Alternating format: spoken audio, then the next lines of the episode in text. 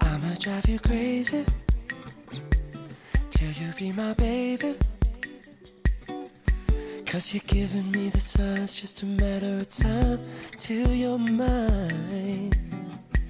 So you stay on my mind, 24 7 on my mind. And I keep reading into every one of your moves, every little thing you do, thinking, should I pursue you? Should I pursue you? Oh. So I start making plans. 欢迎收听慢慢快活电台，我是 Seven。我们都是内心坚定的人，所以决定穷尽一生追逐风景。大约三百五十年前，南京是暖冬。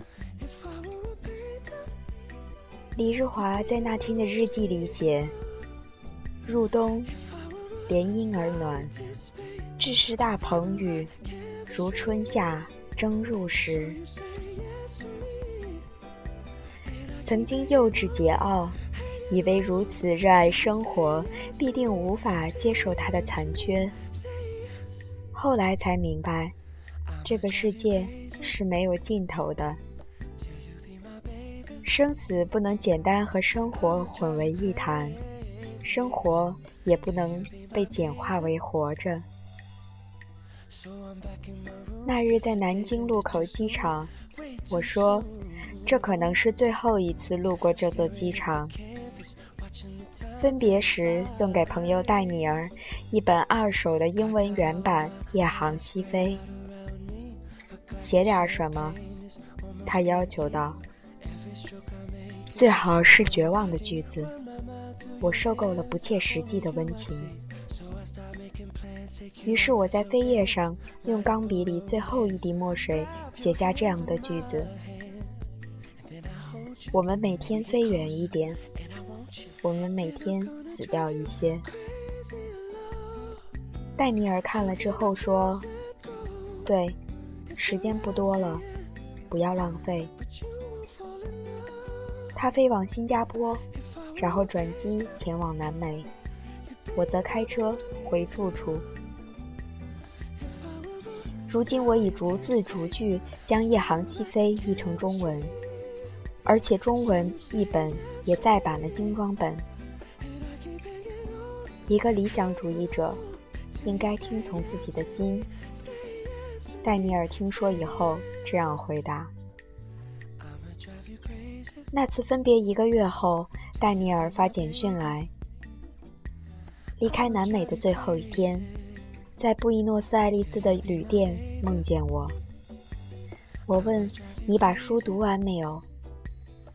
这么好的梦，可惜我是梦里的人，而非做梦的那个。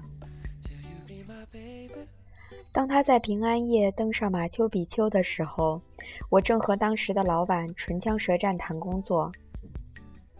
看见戴尼尔说终于到达马丘比丘的手机短信时，想起聂鲁达长诗《马丘比丘之巅》中的句子。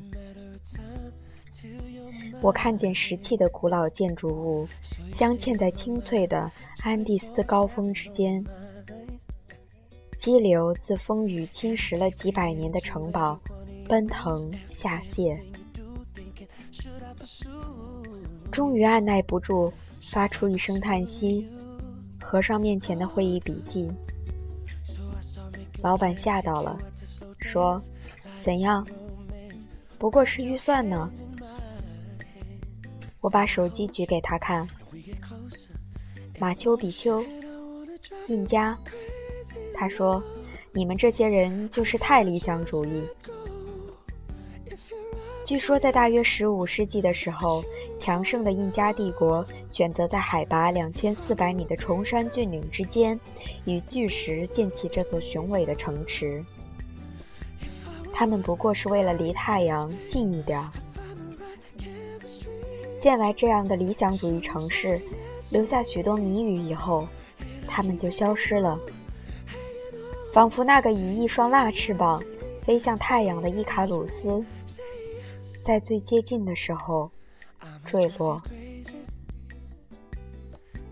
会议结束后，我给戴尼尔回短信，问他走那么远累不累。他说：“人生那么长的旅程，一走几十年，最怕的不是累，是厌倦。”不久，我辞去了白领的工作。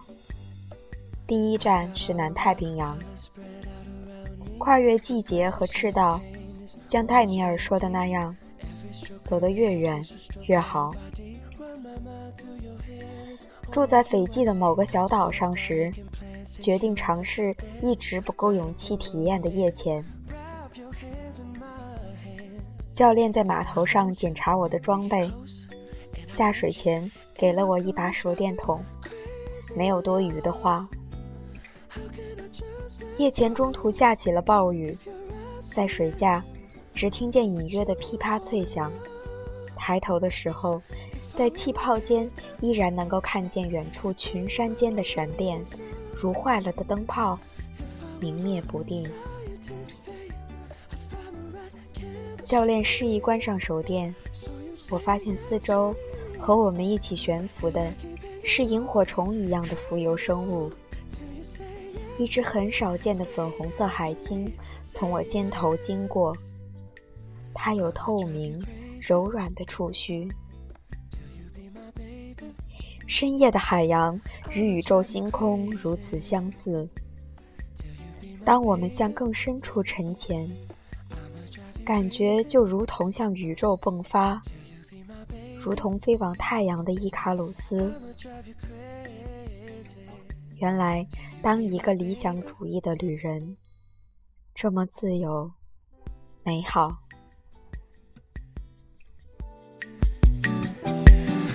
I'ma drive you crazy till you be my baby.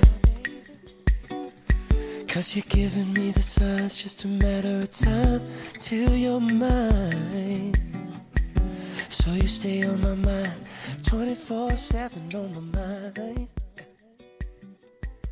And I keep reading into every one of your moves, every little thing you do, thinking, should I pursue? Pursue you?